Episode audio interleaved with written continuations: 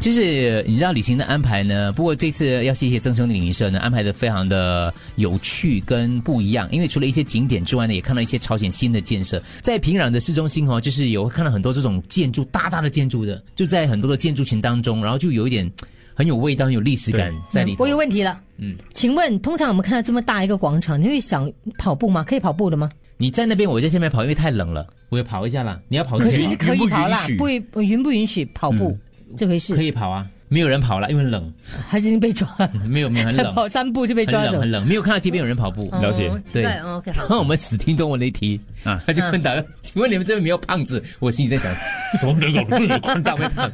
然后我前面那个导导最游胖的是那个可他们没有看到有胖的人。我前面那个导游女的也蛮胖的，我想说你你想我指谁呢？你跟我讲问这个问题，我就说当然有啦，只是你们比较少看到而已嘛之类的。那我们问了一题很够力的问题请问你们没有这边有没有红灯区的？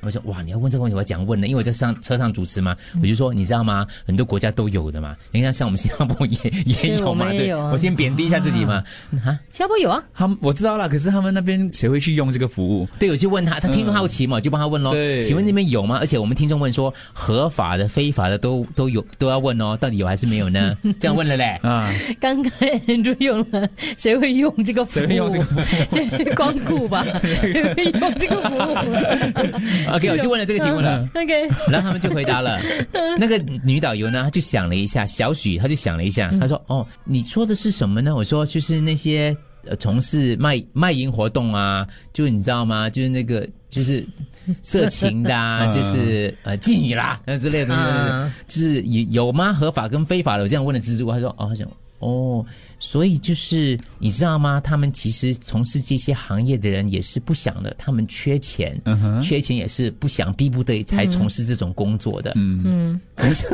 我们朝鲜人民不缺钱， 答得好，答得好。